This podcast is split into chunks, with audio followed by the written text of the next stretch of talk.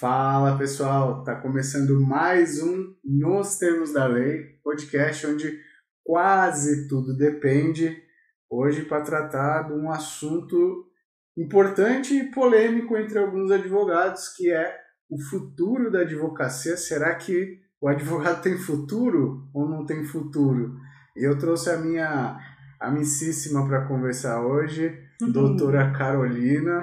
Tudo bem, Carol? Tudo bom, e você, doutor Pablo? Oh, tudo bem, tudo ótimo. Carol já participou aqui em outro podcast, falou sobre LGPD na prática. Ficou um episódio muito, muito, muito bom. Se vocês estão precisando entender um pouco mais sobre LGPD, vai nesse episódio que tem aqui no podcast que vocês não vão se arrepender. Carol, é como sempre, né? Já há um tempo estudando sobre a área da tecnologia. Exatamente, tudo, inovação, né? LGPD, todo mundo precisa se adequar, tem muita empresa ainda que não se adequou, multa tá aí, dados são algo muito importante, como falam, dados é o novo petróleo, e nosso país agora finalmente está reconhecendo isso como algo importantíssimo, né? Virou até direito fundamental nossa proteção de dados. Uhum. Então é por isso que traz muitos nichos essa questão da gente poder, né, inclusive até pensar em como inovação e direito combinam, já que direito sempre foi um ramo muito conservador, Sim. muito burocrático, então como que a inovação, como está desenvolvendo tantos setores, ainda pode ajudar na advocacia.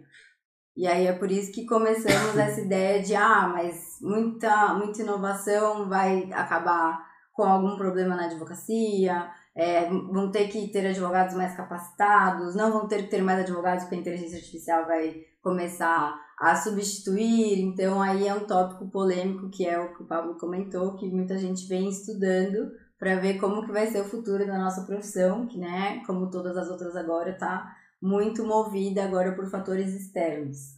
E eu já vou ser objetivo, então. Você acha que advogado tem futuro ou não tem futuro? Olha, eu acho que assim, ainda, né, obviamente olhando fatores macro, né, internacionais, a gente já está muito avançado em questão de inteligência artificial, né, desde o do Watson, né, que é o robô da IBM, que já mostrou que ele já tem vários casos jurídicos que ele analisou por inteligência artificial depois de ter sido alimentado com vários casos parecidos.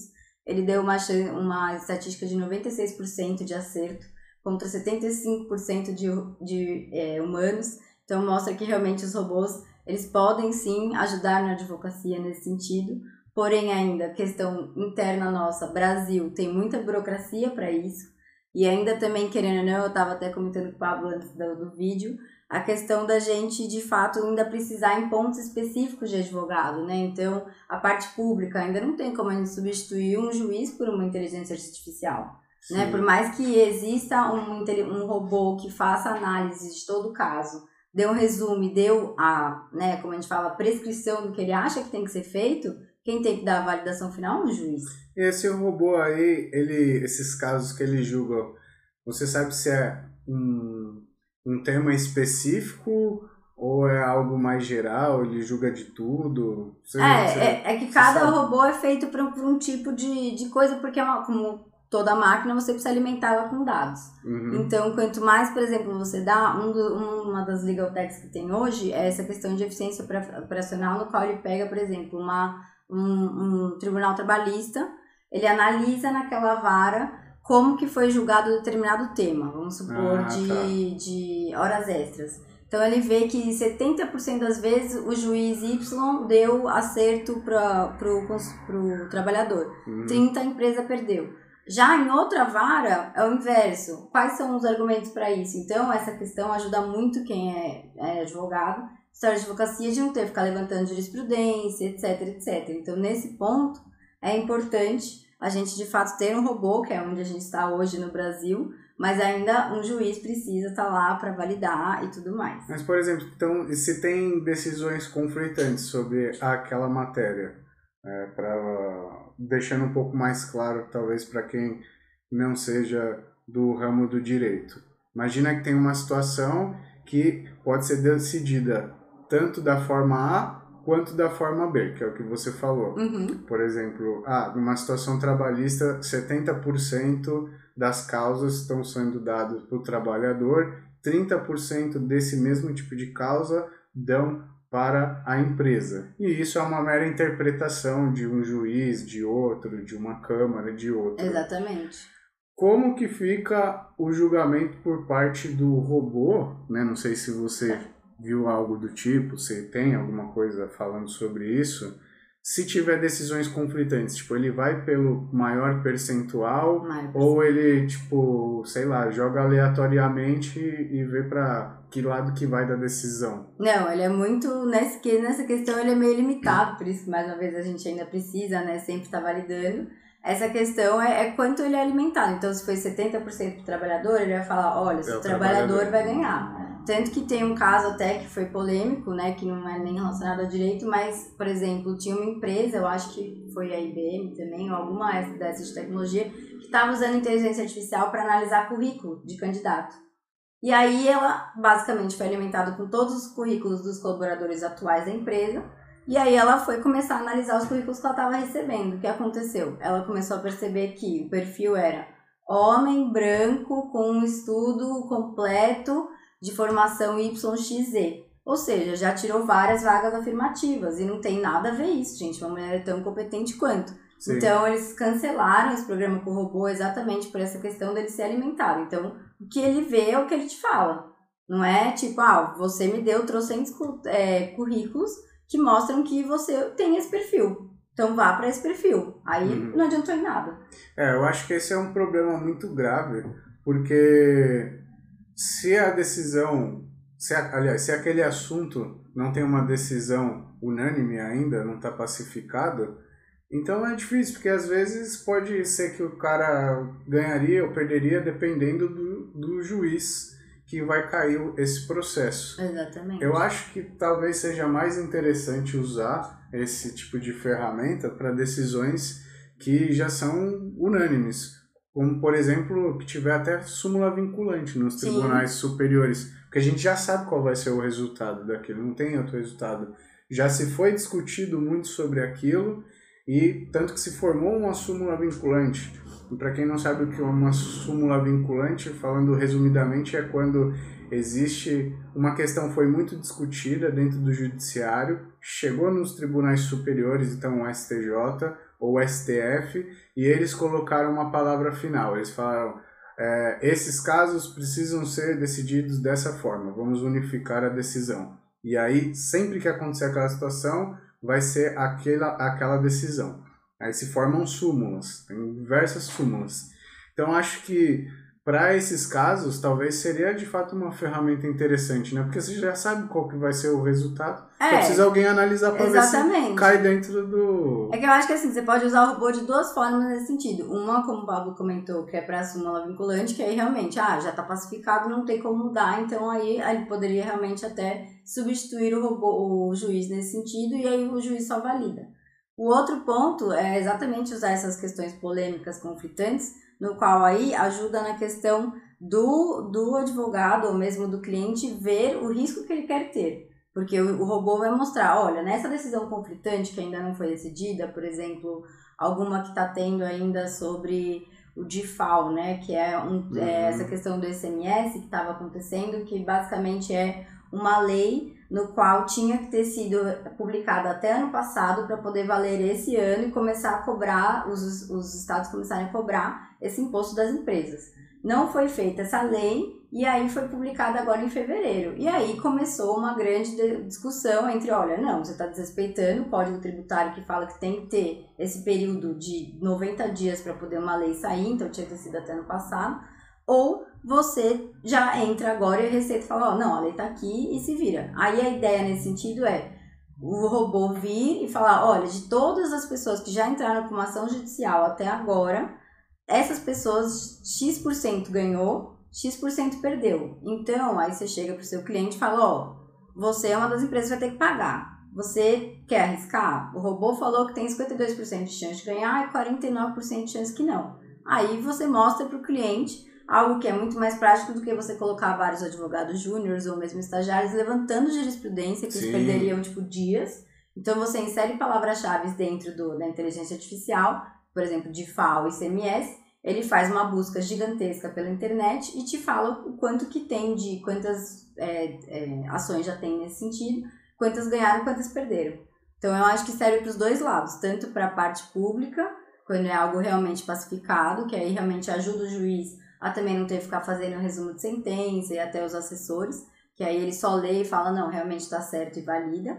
E no final também para a parte nossa de escritório, que ajuda o cliente a ver, realmente, por hora, como não está pacificado, eu posso escolher o risco ou não. Uhum. Então, é, eu acho que ainda, como eu falei, ajuda muito a gente. Então, é, é algo que anda em simbiose por hora. Ah, eu, eu acho fantástico usar isso para advocacia como uma ferramenta, né?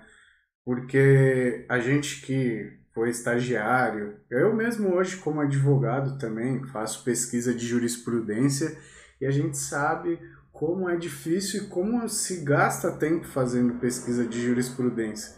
Inclusive, principalmente no, aqui no estado de São Paulo, né, que a gente faz a pesquisa no Tribunal de Justiça de São Paulo, você vai pesquisar jurisprudência, então vai pesquisar decisões aqui do Tribunal de São Paulo. Então, por exemplo, eu preciso pesquisar sobre acidente de trânsito. A pesquisa do Tribunal de Justiça de São Paulo, a ferramenta é muito ruim. Você, É. você coloca acidente de trânsito, aí vai aparecer processo sobre a mulher que teve problema na máquina de lavar roupa, vai aparecer É, o cara que assaltou. acidente, né? É muito ruim. Não, ainda vem várias coisas aleatórias. Então, ter uma ferramenta dessa é uma mão na roda para o advogado. Isso daqui já, já tem alguma empresa aqui no Brasil? Já, já tem. Se você entrar no site da B2L, que é basicamente a Associação Brasileira de Legal Techs, tem, ele, eles mostram todo o radar das Legal Techs e Techs que temos aqui no Brasil hoje. E ele explica por áreas. Então, tem essas que é questão de funcionamento operacional do escritório, então é a questão de você ter basicamente né, um único lugar onde você é, pode emitir relatório para cliente. Então, quem preenche esse relatório antes era sempre um estagiário. Exatamente. Com toda. Ou você ia no fórum, olhava semanalmente o processo, mudou alguma coisa. Agora não, você é um robô, olha para você online, alimenta o relatório, você ainda, né, como um advogado sócio, olha, vê se está ok o que o robô colocou e dispara para o cliente. Então, é, realmente já otimiza muito tempo. Essa questão já tem isso, já tem também essa questão de pesquisa de jurisprudência, um robô te dá essas predições, é como a gente chama no direito a jurimetria, é análise de dados né, é, jurídicos. Então você também consegue ter essa noção de quantas legal techs tem jurimetria.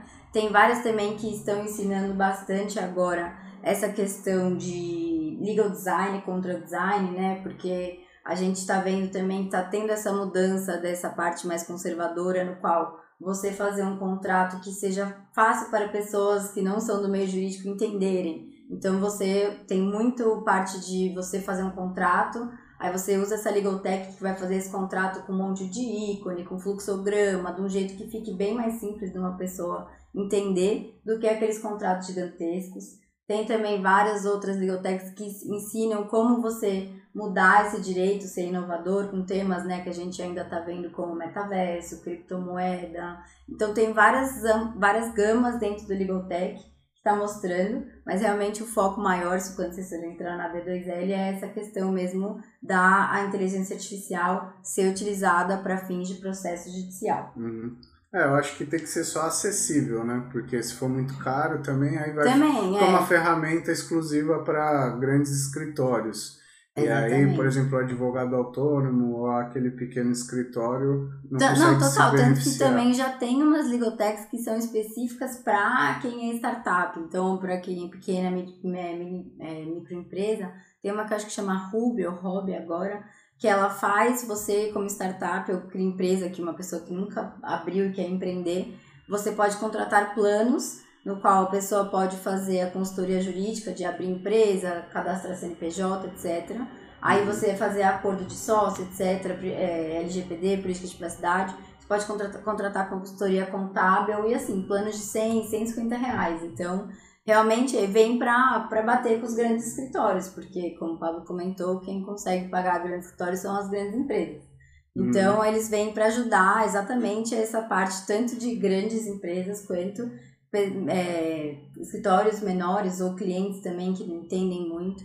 Então, eu acho muito interessante essa parte realmente de você inovar no direito com tantas possibilidades, assim, é uma gama de possibilidades gigante nesse sentido mesmo, de você poder inovar e fazer legal design e fazer o direito ser mais acessível a todos no geral, né? Uhum. Essa é a ideia. E antes da gente evoluir nessa parte legal design, metaverso, que eu gosto bastante, só pra gente finalizar, talvez, não sei se vai finalizar, vai, a gente talvez retome isso ainda, mas qual que você acha que seria a aceitação da sociedade em saber que quem na verdade vai julgar o caso vai ser um robô?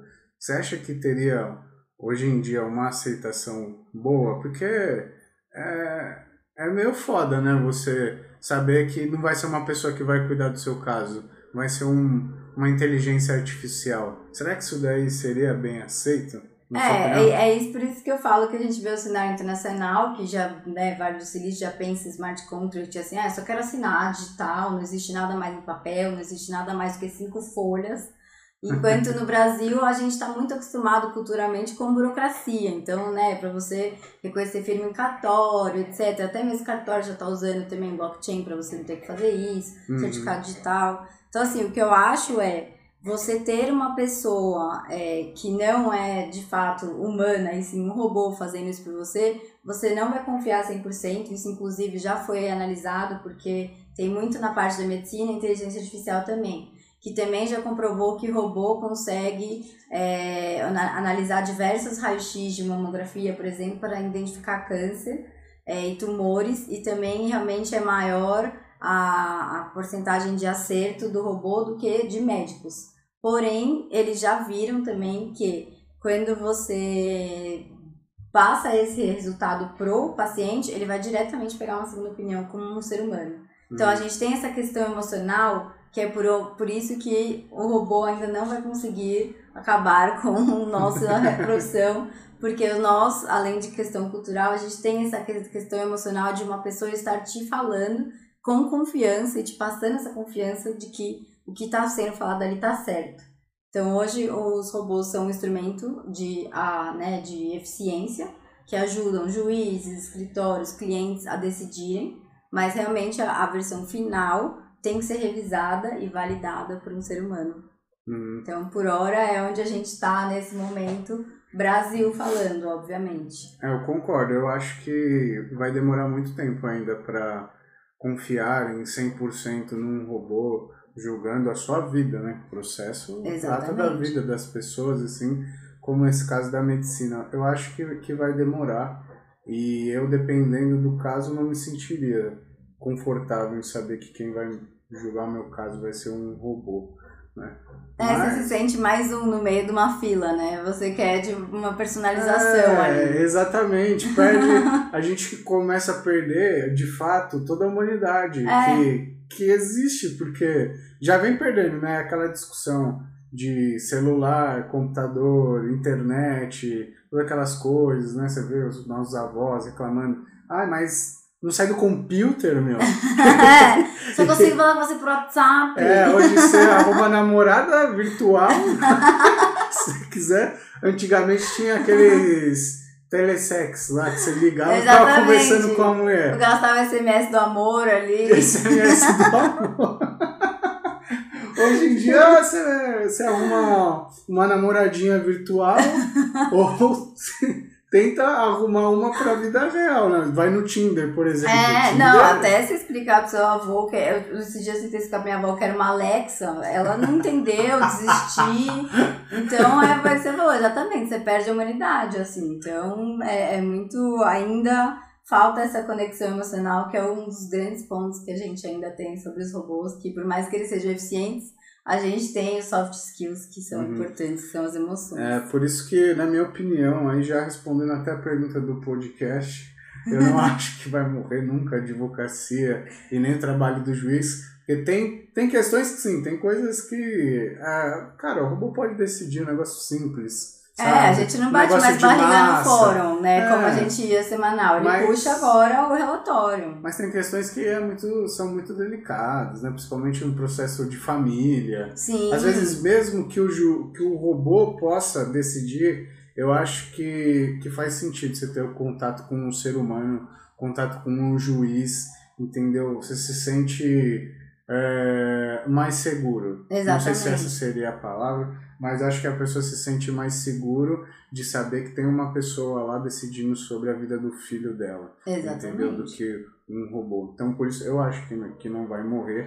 Eu acho que o que vai acontecer é cada vez mais é, a gente se desenvolver, na verdade. Que aí entra, a gente já entra naquela discussão do legal design, metaverso e tal. Sim. Eu acho fantástico essa coisa do legal design. Desde quando eu era estagiário, eu pensava que as petições era um negócio muito rudimentar, assim. Não, e, e, já vimos, assim, tem diversas pesquisas que mostram que não leem, as pessoas não leem, o juiz já vai só para as considerações finais, Uhum. e assessor também já faz resumo, o juiz já olha, o mesmo cliente, né, eu como advogada consultiva também, não só contencioso, você vê que ele vai direto no parecer, então as conclusões finais, então a pessoa não tem paciência de ler uma jurisprudência, nem, o termo já jurisprudência já cansa a pessoa, então a gente, né, a gente até fez uma pesquisa, eu e o Pablo, um Uhum. tempo atrás, que a gente via que maior dificuldade, né, do, do, do público de ir atrás de advogado, a gente achou que era financeira e não é, e é porque não entende. Ele fala, a gente tem preguiça, porque você pede um negócio pro advogado, ele consegue complicar mais. Uhum. Então, essa, essa ideia de realmente a inovação, como todos os setores estão trazendo melhorias, no direito eu tô achando isso fantástico. Então, é, isso vem muito, obviamente, lá internacionalmente, mas é muito bom, né? É, teve até uma reportagem do Valor que mostra isso. Que, é, por exemplo, no caso da, do Google, na época que alguém entrava com algum processo falando, olha, meu nome foi colocado é, de uma forma que está me difamando na, nas redes, você precisa tirar meu nome desse site ou alguma coisa, o Google e o Yahoo antes faziam uma tese explicando que é como é tudo a pesquisa feita por robôs, eles não conseguem, etc, etc.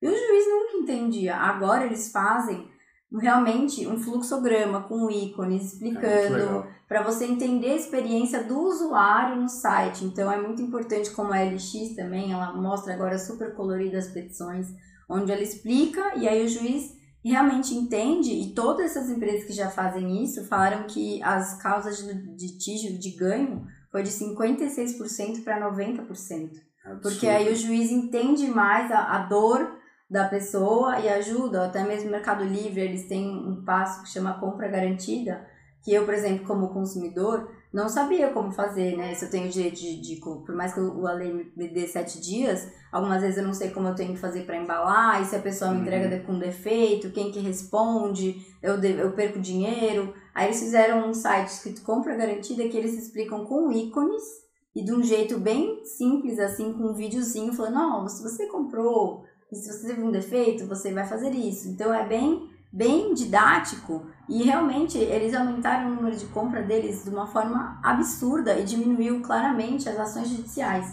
Então, você já sabendo que você pode acionar diretamente o Mercado Livre, do jeito que eles explicaram no vídeo, você não precisa entrar na justiça para ter seu direito é, resolvido. Então, é muito importante essa parte de legal design, contract design. E você vê que as maiores empresas estão chegando agora, Nubank, Quinto Andar, eles fazem desse jeito também contratualmente. Né? O quinto andar tem cinco folhas de contrato de locação. Eu já perdi a conta de quantas vezes eu dei amigas e familiares lendo contrato de locação de 30 folhas. Uhum. Então hoje é cinco com ícone. Então, tipo, ah, vou, vou ter que pagar quando? Aí tem um calendáriozinho lá mostrando o dia. Ah, mas e aí se eu tiver um fiador? Ah, o fiador vai ter essas responsabilidades e coloca de uma forma de tabela. Então, Uhum. chama mais atenção no público que não é de direito. Obviamente, são casos casos, né? Por, por exemplo, é, contrato de M&A, né? Fusões e aquisições, você tem que ter um contrato gigantesco, porque Uhum. nesse você tem que mostrar aquele, Ih, mas e se acontecer isso, se acontecer aquilo? Aí, nesses casos, também dá para usar o legal design e o contract design, que você faz como se fosse um sumário executivo, também com ícones e, e, e fluxogramas, e fala para maiores informações, veja o contrato. Uhum. Então, é muito interessante você ver que agora as pessoas estão tendo mais acesso aos seus direitos por exatamente a gente mostrar da forma como tem que ser, ser lido por uma pessoa não do meio. É, e o direito, né? As leis são para todos, né? Tanto que existe uma disposição que fala que você não pode deixar de cumprir a lei por dizer que não conhece ela. Isso- Exatamente. Isso não existe. Então, cada vez mais tem que de fato ser mais acessível, né? Eu acho que tem muito advogado que reclama, fala, ah, as leis realmente são muito difíceis de entender para o afegão médio, para o cidadão normal. Até por isso você faz a faculdade de direito para se para aprender sobre as leis, aprender a ter esse contato, né? Nós que somos advogados, a gente pega a lei seca, estuda e, e é isso, a gente consegue. Se der uma pessoa que não tem é, essa habilidade, ela vai pegar a lei, vai ler, não vai entender nada nenhuma Exatamente. do que está escrito. E isso daí transparece no trabalho do advogado quando, por exemplo, ele vai fazer um contrato, né? Porque a petição, ainda assim, ela é voltada para o juiz, que é alguém que estudou muito né, o direito e tal. Claro que o legal, o legal design vai ajudar muito. E já Aí até, ele... até só um adendo que já é usado é. também na parte pública. Eles fazem o legal design exatamente, mais até na justiça trabalhista, ou nessas pequenas causas que você pode entrar sem advogado, e eles já mostram assim, ah, ganhou, não ganhou. Ele coloca tipo um X ou um verdinho. Ah, Causas porque ganhou. Até nessa reportagem de valor tem, depois a gente põe no link para vocês verem.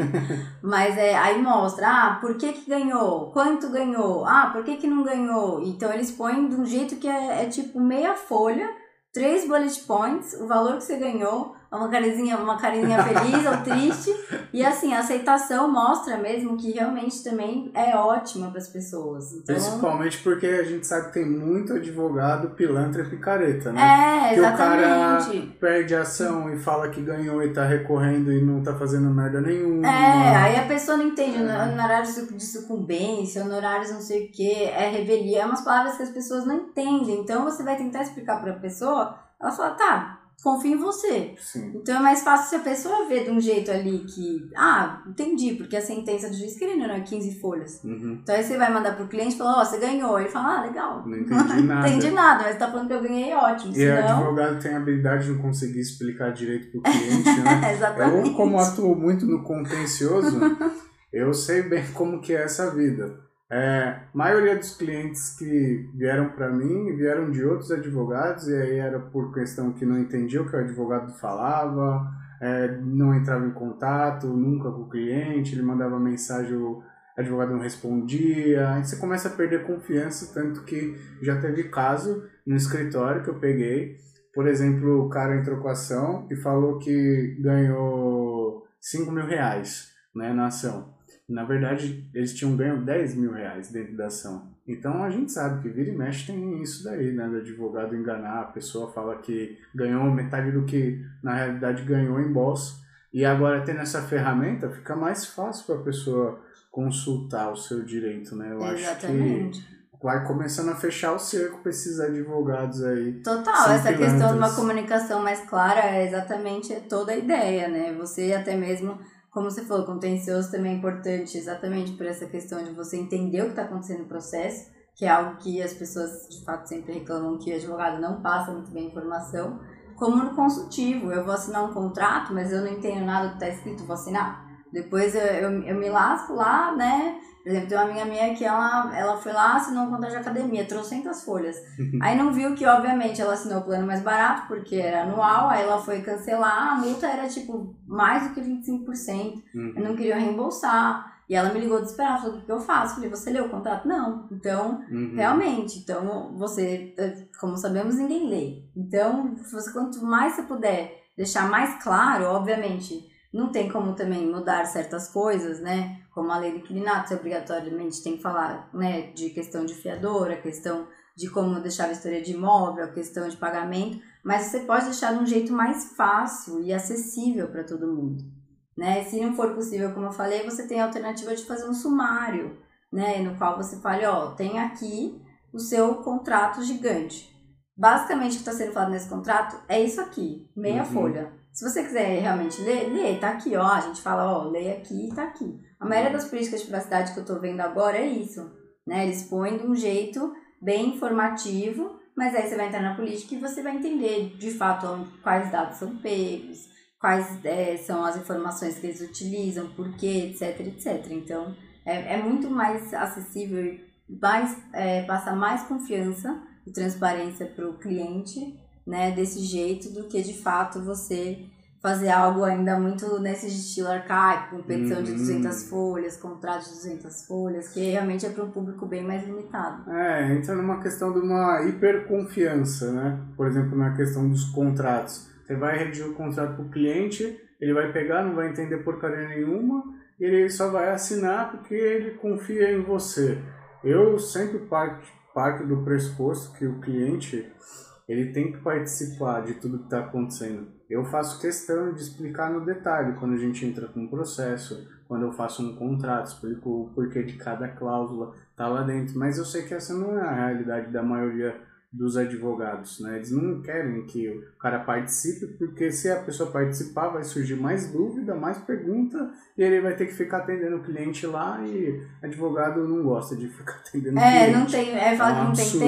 tempo, exatamente. Exatamente. Então, quanto mais a gente facilita, de fato, eu acho que as pessoas têm que entender o que elas estão assinando, né? Senão vai acontecer igual sua amiga lá. É, Assina exatamente. o No fim, contrato. no fim, só pra saber, realmente não teve como fazer. A gente negociou lá para ela conseguir umas instituições de umas parcelas, mas é muito difícil. Você ler sem, sem esse, esse tipo de, de leituras discriminada, você realmente. Aí aí é outro ponto que vem pra gente, né? Como o Pablo comentou. A gente tá aqui, a gente, né, um advogado fala, ó, a gente vai entrar com processo aqui, ah, não deu certo. Aí o cliente começa a vir atrás. Então Uhum. é, então você parar e explicar desde o começo é bem melhor do que no final você escutar, né? Então, ou por exemplo, do contrato que nem é isso. Na hora é tudo lindo, aí você assina, dá ruim, vem atrás de você.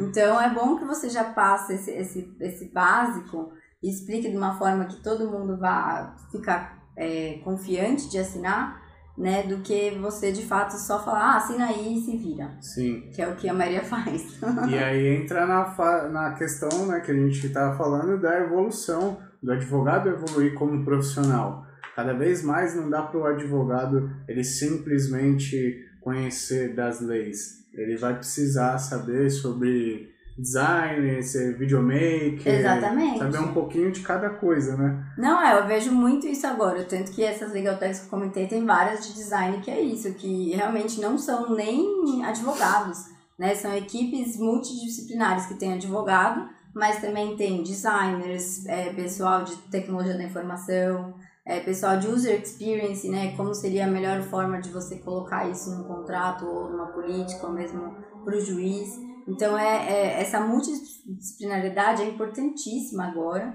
que eu acho que é realmente um fator que vai, de fato, ser algo que vai sobressair para os advogados, né? Voltando até o ponto do, podcast, é isso, a gente já falou que não acreditamos na extinção do advogado, mas sim, basicamente, numa evolução Na do evolução, advogado, É. né? Porque hoje eles até falavam que existia o advogado 4.0, que era focado em dados, né? Agora, exatamente por essa questão de você ter essa questão do robô poder te ajudar, você saber, né, da questão do juiz, ou mesmo contratos, etc.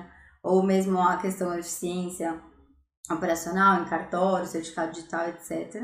Mas também tem a questão de você usar a evolução como um todo, né? Então você precisa ter essa esse plus de usar TI, usar design, usar tudo mais que você precisa, porque senão você fica parado no tempo.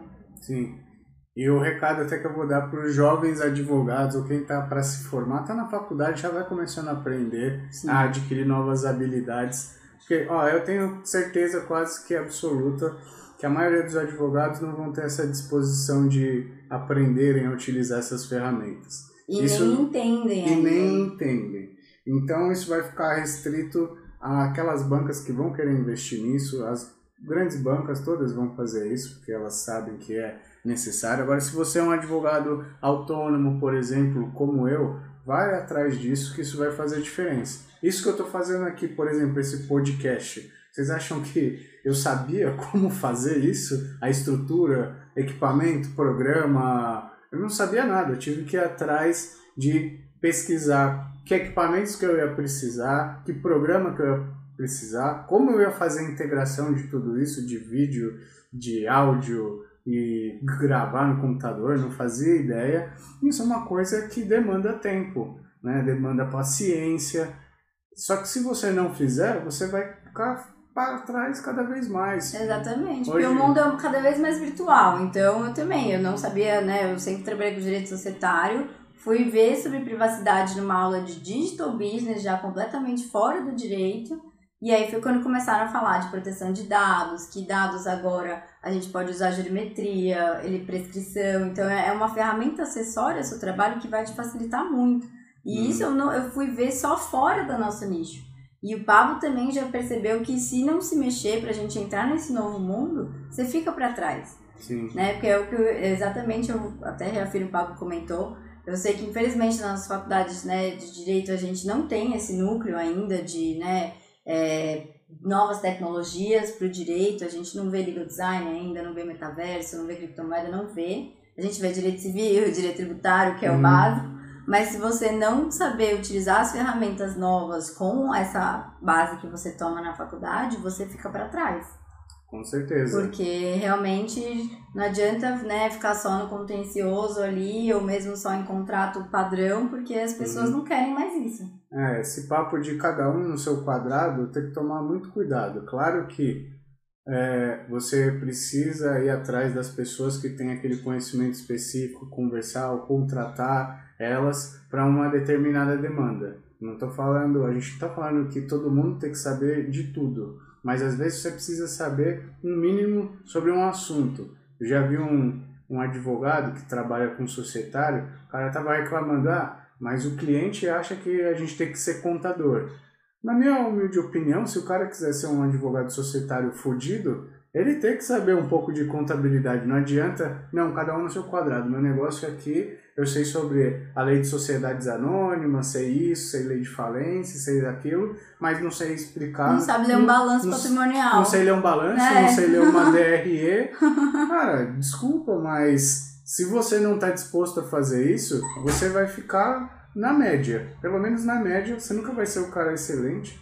E vai ter gente que vai querer fazer isso. Eu, por exemplo, fiz uma faculdade de contabilidade, né, porque eu vi que eu estava precisando desse conhecimento e eu não queria um conhecimento raso, eu queria um negócio over mesmo. Então, eu peguei e fiz uma faculdade de contabilidade e o que ela me agrega dentro do direito é tipo absurdo, só que você tem que ter aquilo que a gente falou, ter paciência, ter vontade. Só que se tem você que fizer, vai dar resultado. Então, para vocês aí, pessoal, mais novos, ou até se for mais velho também, meu, é não sempre deixa... tempo de se reinventar. É, exatamente, é sempre tempo de se reinventar. E falando em se reinventar, o que você acha dessa loucura aí do metaverso?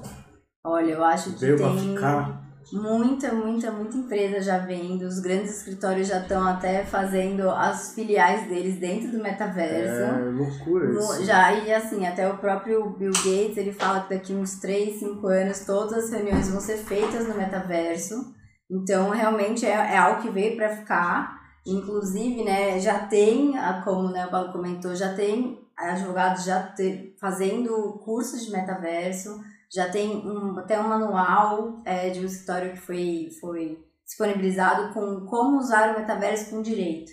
Então é um grande manual que explica como que isso vai afetar o direito e realmente vai afetar questão de M&A, você comprar uma empresa no metaverso ou você é, comprar uma empresa realmente física, mas que vai te colocar dentro do metaverso, então isso é uma possibilidade do metaverso. Essa questão agora do metaverso, você está lá, tem algum tipo de assédio no metaverso, você pode processar, esse é outro ponto que também está vindo né? Porque querendo ou não, temos avatares ali dentro. Uhum. Então tem muitos pontos do metaverso dentro do direito. Eu tô pensando vão... no assédio do. Mas teve, teve mesmo, teve, realmente, se vocês precisarem. A gente é teve foda. uma moça que reclamou que teve um cara que apalpou o bumbum dela no metaverso. O bumbum virtual. Reclamou no bumbum virtual e aí tava isso lá fora, né? Porque aqui ele tá começando ainda. E aí começa, pode, não pode, né? Entrar na justiça, porque querendo ou não é como se você estivesse lá dentro no mundo alternativo. Então, é, tem muito espaço ali no metaverso, é um campo ainda muito pouco procurado, mas assim, as grandes empresas já estão se mexendo para isso, né? A Nike já está lá, né? A própria Lacta tem até uma loja de ovo de Páscoa lá dentro.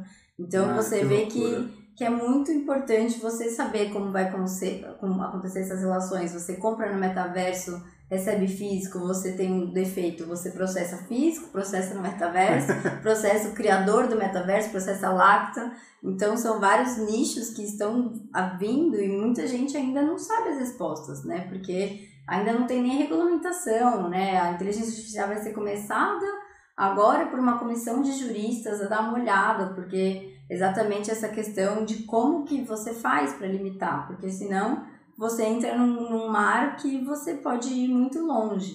Então é um ponto que realmente eu acho que vale muito a pena para quem é novo, ou até mesmo para quem já está no ramo, dar uma pesquisada porque vai bombar, né? Então se você quer se adiantar, realmente já dá uma olhada aí em metaverso, criptomoeda, que já tem vários estados aceitando, até mesmo Open Bank que está cada vez mais aumentando, né? Então, dessa parte regulatória, essa parte concorrencial, tudo vai ser muito afetado nesse sentido. Você acha que a gente vai virar uma Matrix mesmo? Eu acho, vai pelo que colocar estão um falando. cabo assim na cabeça? Ainda vai demorar dormir. muito. Questão internacional já está bem mais, mas eu acho que o Brasil vai demorar muito, né? Obviamente por questões é, culturais e também essa questão de desigualdade. Tem muita gente que ainda não tem acesso né, Hum, à, é. à internet de boa, boa qualidade, é, a entender o que é o metaverso como um todo.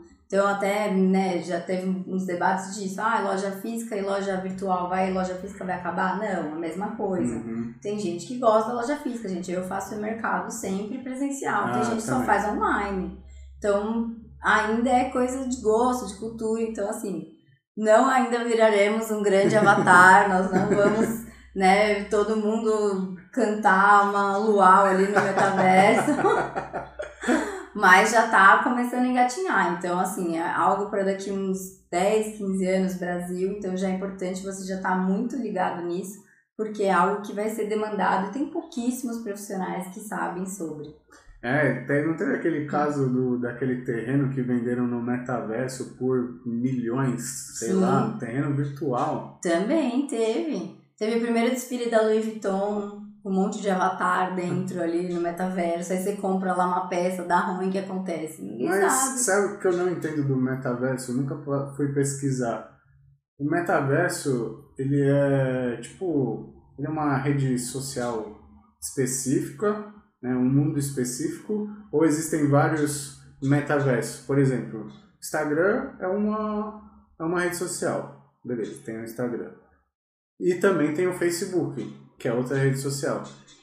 Então, o que eu não sei, existem vários metaversos, então vários mundinhos, ou hoje em dia tem um que é o mais conhecido, assim, que é o pessoal utiliza, você sabe? Tem um que é o mais conhecido, eu não sei o nome da empresa, mas realmente é que assim, o metaverso a ideia é ser uma realidade virtual, né? Então você vai ter basicamente um amplo espaço, como a internet, né? Agora que estão falando que é essa 3.0, que é Uhum. tudo com blockchain, inteligência artificial, porque a 2.0 é que a gente vive hoje, que é com dados, né? Dados, redes sociais. A 3.0 a ideia é que seja só blockchain, inteligência artificial e metaverso. Então, por exemplo, a gente aqui poderia estar com aquele nosso óculos de Uhum. realidade virtual Aham. vivendo uma aula em Harvard. Então, é realmente algo que vai acontecer dentro do metaverso. E tem, obviamente, vários campos, né, que estão sendo analisados no metaverso, mas a ideia é que seja um único mundo mesmo. E aí, se você até colocar carreiras mais promissoras daqui 20, Uhum. 22 para frente, é designer de metaverso, é fashionista de metaverso, porque tem o, tem o desfile. Aí também criação de UX e, e Customer Experience também dentro do metaverso, para você ver como que é o melhor jeito de você abordar o cliente.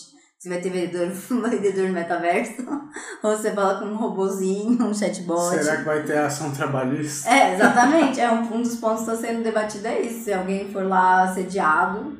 Exatamente, por exemplo, né? É, então olha que loucura. Então tem muito espaço no metaverso nesse sentido. Até mesmo, como comentei o Bill Gates, acho que tudo vai acontecer no metaverso. Então, assim, várias empresas vão negociar dentro de metaverso, reuniões vão acontecer no metaverso. Ainda é muito, muito cru, né? Teve até semana passada um casamento que foi feito no metaverso. Pra você ter uma ideia, eles Uhum. pediram até uma lista em criptomoeda, um casal bem avançado, né? Obviamente, na tecnologia. Mas o casamento foi feito no metaverso, teve algumas falhas, né? Eles disponibilizaram o link para várias pessoas, vocês devem até em casamento metaverso, vocês vão achar. E aí realmente falhou, mas tinha um padre lá no metaverso, tinha Nossa, que pessoal, doideira. avatar. Então Que realmente é, é como se você fosse viver nesse mundo, que aí é um confronto com o que o Pablo comentou da perda da humanidade, né? Uhum. Então é a gente tem que ir se virando ali com os pratos para ver que pé que a gente vai ficar. É, sabe qual que é a conclusão que eu tiro desse episódio de tudo que a gente falou? Que o ser humano é um serzinho muito criativo e muito problemático. Então, por conta dessas duas coisas, por conta dessas duas coisas, nunca vai acabar a profissão do advogado, do juiz, porque cada vez inventam mais coisas, criam novos problemas e, e precisam de pessoas para resolver os novos problemas. Exatamente. É. Novas leis são criadas, novos Não. processos, né, novas relações são criadas, o que vai dar algum tipo de complexidade. Então, tanto nessa questão positiva como potencial, realmente a máquina veio para nos ajudar, né, até o Uhum. momento, e a gente vai evoluir com elas, não elas evoluírem sobre a gente. É, exatamente. No máximo que vai acontecer é a gente ter um braço robô, ter a perna robô e, Exatamente. e por aí vai, mas a gente ser substituído, não Substituída acredito. não dá, a gente ainda, a gente ainda é melhor que uma Alexa, gente. Pode falar com a gente. Imagina a Alexa ajudando um processo Imagina incrível. a Alexa falando, então, agora vamos lá, doutor Pablo, você na audiência, você no mundo avatar do metaverso. E a Alexa com uma roupinha social. Seria incrível. Quem sabe para os nossos filhos, netos, mas acho que ainda a nossa, nossa atual Ah, é. conjuntura. Eu prefiro que fique com eles essa Eu realidade. também, Eu a ia- gente já tá renovando muito. Eu ia ficar muito puto de ter uma audiência com uma Alex. Isso aqui que é a verdade. Bom, gente, chegamos à conclusão que não, não vai morrer a profissão do advogado e do juiz, só tende a evoluir e cada vez mais a gente vai precisar integrar conhecimento com outras áreas do conhecimento, Sim, um se modernizar. multidisciplinar. Tem que ser multidisciplinar, não tem jeito. É o clichê de falar sempre continue estudando, porque realmente as leis são, mudam muito e agora não só as leis, como a inovação muda muito. Então ela, ela até traz uma forma que a lei está atrasada, a inovação vem, então aí você acha vários gaps nesse meio, que pra gente é importante. Sempre Com achar certeza. gaps na lei. então é por isso, sempre esteja um passo à frente. Exatamente, gente. Então a gente vai ficando por aqui. Esse episódio incrível. Espero que vocês tenham gostado. Muito obrigado a todos vocês que ouviram até o final e vocês que assistiram aqui pelo YouTube. Agora, esse é o primeiro episódio gravado presencialmente do podcast, porque É. antes era só A gente já pede virtual. desculpa qualquer coisa. Exatamente, né? A gente é o primeiro episódio, então pode ter falhas técnicas aqui, que a equipe é eu só. Mas agradeço, curte esse vídeo, comenta, a gente vai responder os comentários, compartilha e até o próximo. Falou, galera. Valeu! Até, gente!